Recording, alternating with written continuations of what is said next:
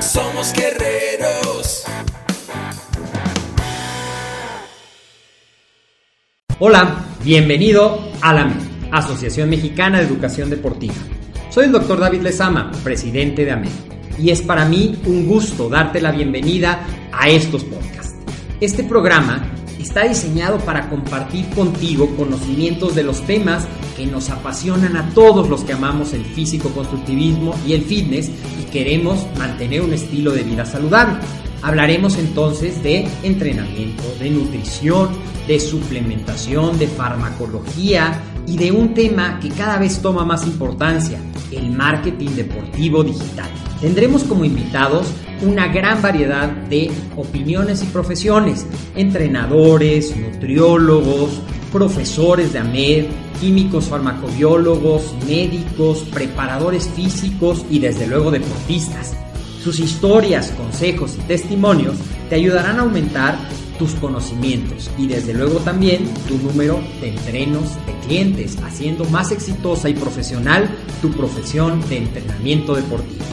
También aprenderás técnicas más eficaces del marketing que te ayudarán a monetizar esta profesión. Si quieres saber más de nosotros, visítanos en la casa virtual de la familia Med, www.amedweb.com. ¿Alguna vez te has preguntado cómo cambiar tu visión, cambiar tu comportamiento te ayudará a mejorar tu vida? Bueno, pues de eso te quiero platicar el día de hoy en esto que es para ti, AMED, el deporte, la nutrición y el emprendimiento deportivo más cerca de ti. Soy el doctor David Esama. Como siempre, estamos hablando de temas que tienen que ver con tu desarrollo personal, que tienen que ver con el coaching, que el coaching tiene que mucho que ver con esa actitud. De hecho, cuando tú estás haciendo un proceso de coaching o un proceso de acompañamiento a través del coaching, lo que pretendemos es que tú cambies de observador, decimos. Es decir, que cambies la manera de ver las cosas que te suceden o que cambies la manera en la que percibes ciertos retos que vas a tener cuando tú estás haciendo un cambio en tu estilo de vida y que en lugar de verlo como algo negativo, como algo que vas a sufrir, como algo que te desgasta, empecemos a verlo como algo que es por ti, para ti, que es positivo, que tiene un objetivo, que tiene una razón, que tiene un para qué.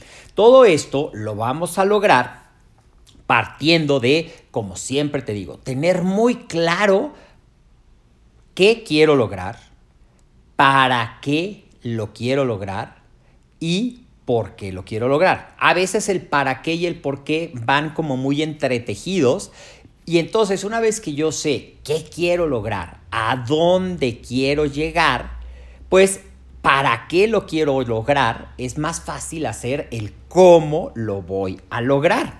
El cómo lo voy a lograr es el plan de acción el para qué o el por qué lo quiero lograr va a ser tu faro, va a ser tu ancla, va a ser esa roca o ese lugar o ese pensamiento o esa imagen a la que tú vas a regresar cuando las cosas se compliquen, cuando tengas reto, cuando te sientas desanimado, cuando creas que no puedes, cuando creas que la montaña está demasiado empinada y que probablemente tú no seas capaz de llegar a esa cima que te lo planteaste debemos de recordar para qué y eso refuerza el que vale la pena el camino y el objetivo de la plática del día de hoy es ayudarte a que ese camino no sea un sufrimiento, sino sea disfrutar ese camino.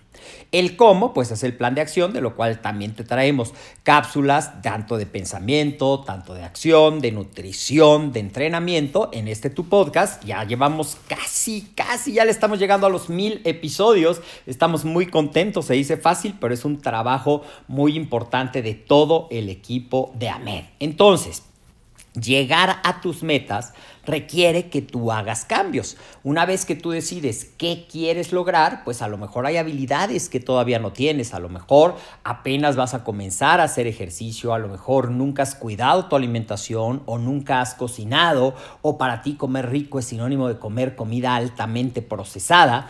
Hay que hacer cambios y hay que poner atención y descubrir qué hábitos de los cuales yo tengo muy arraigados me están acercando a esa meta que quiero lograr y qué hábitos me están alejando o se están convirtiendo en verdaderas piedras en ese camino que me impiden avanzar. Y esto puede ser tanto en la nutrición como en, el, en la alimentación, como en la manera de pensar. Entonces, lo que quiero dejarte aquí es cómo podemos empezar a cambiar el enfoque, cómo podemos empezar a cambiar de observador para que a la vez, cuando yo cambie la manera en la que veo las cosas, pues sea más fácil para mí cumplir con mi alimentación saludable, sea más fácil para mí salir a ejercitarme todos los días o hacerlo en mi casa, sea más fácil para mí tener hábitos saludables de descanso y de sueño y del manejo del estrés. También ya tenemos muchos episodios del manejo del estrés, como con la respiración, con visualizar, con meditar, con hacer actitudes de ejercicio. Y esto es importante que sepas que son herramientas a las cuales tú puedes recurrir para lograr esa meta. Otro punto muy importante y que es difícil porque a veces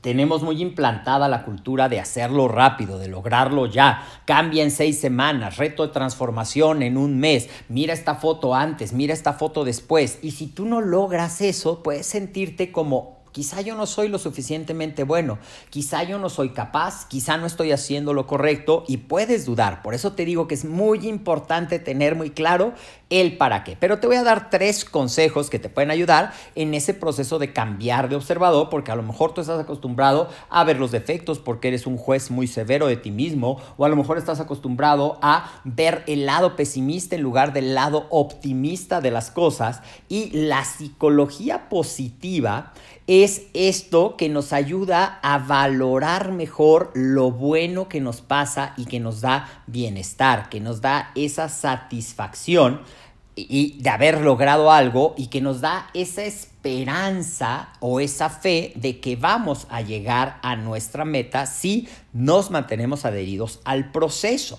Esto de concentrarme en lo positivo, en qué hay de positivo en cada una de las acciones y en cada uno de los errores que yo puedo tener en el camino al éxito, es algo que te va a ayudar a cambiar tu actitud, te va a ayudar a decir, ok, sí, me equivoqué, soy humano, es normal, pero ¿qué hay aquí bueno para mí? ¿Qué he aprendido? ¿Cómo puedo lograrlo? Porque recuerda que nosotros somos seres biopsicosociales y la psicología, la mente siempre va a estar ahí tratando de ayudarte o de ponerte el pie. Ya te lo he dicho en otros capítulos, tu mente puede ser tu mejor amigo o tu peor enemigo. Entonces vamos a ¿Cómo puedo concentrarme en lo positivo si estoy muy enfocado siempre en lo negativo, en ver qué puedo mejorar, en qué hice mal, en eh, no sé, qué no acabé? Bueno, pues te voy a dar un consejo bien sencillo que puedo aplicar en el ejercicio. Ya te he hablado de la importancia de llevar un diario, pero ahora vamos a, a, hacer un ejercicio de 21 días de llevar un diario de gratitud.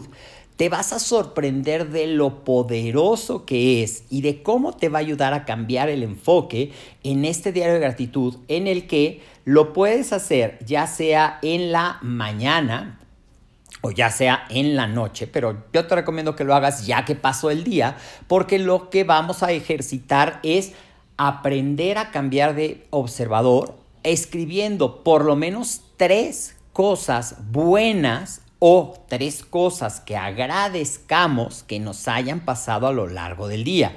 Y puede ser desde disfrutar el café en la mañana, poder haberme levantado a tiempo sin la alarma, poder haber cumplido con mi eh, rutina de alimentación o de ejercicio, poder haber tenido una plática con un amigo, poder haberle dado un abrazo a mis padres, a mi esposo, a mis hijos, poder haber jugado un rato con ellos. Es decir, pequeñas cosas de las cuales a veces damos por sentados y que es muy importante agradecer. 21 días y será muy interesante que lo vayas leyendo porque cuando te sientas down vas a decir, ah, mira, claro, tengo muchas más cosas por las que estar agradecido que esas cosas por las cuales me quejo, que a veces pues nos quejamos de cosas que realmente no son importantes y mucho de esto es por tener metas poco realistas. Otro consejo, si te cuesta trabajo mantenerte adherido, es que consigas un compañero de entrenamiento, que puede ser tu pareja, que puede ser un amigo, que puede ser un coach que contrates, que puede ser unirte a clases grupales, es decir,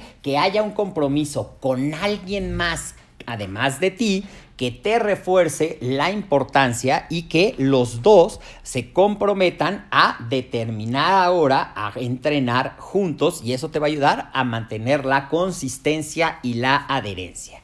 Y finalmente, tener metas claras, pero metas diseñadas específicamente para ti a través del método SMART. Metas específicas, metas medibles, metas alcanzables, realistas y que tengan una fecha de cumplimiento. Así es que un diario de gratitud, un compañero de entrenamiento, tener por escrito tus metas SMART, pero recuerda que lo más importante, ten siempre claro el para qué y recuerda que tú eres capaz de lograrlo. Espero que esta información te sirva para cambiar de observador y ver lo positivo más que lo negativo. Ponme en los comentarios qué te parece, de qué temas de coaching quieres que hablemos. Comparte este episodio con más personas que quieras ayudar a mejorar su visión del estilo de vida en general y del estilo de vida fitness. Recuerda seguirnos en nuestras redes sociales. Estamos en Facebook y en YouTube como Ahmed, en Instagram como Ahmed Web y en nuestro sitio web www.ahmedweb podrás conocer toda nuestra oferta educativa podrás conocer cómo certificarte como un entrenador con valor oficial y también tenemos muchos recursos gratuitos para que sigas mejorando tu estilo de vida fitness. Soy el doctor David Lezama, nos vemos en el siguiente episodio de esto que es AMED, el deporte, la nutrición y el emprendimiento deportivo más cerca de ti.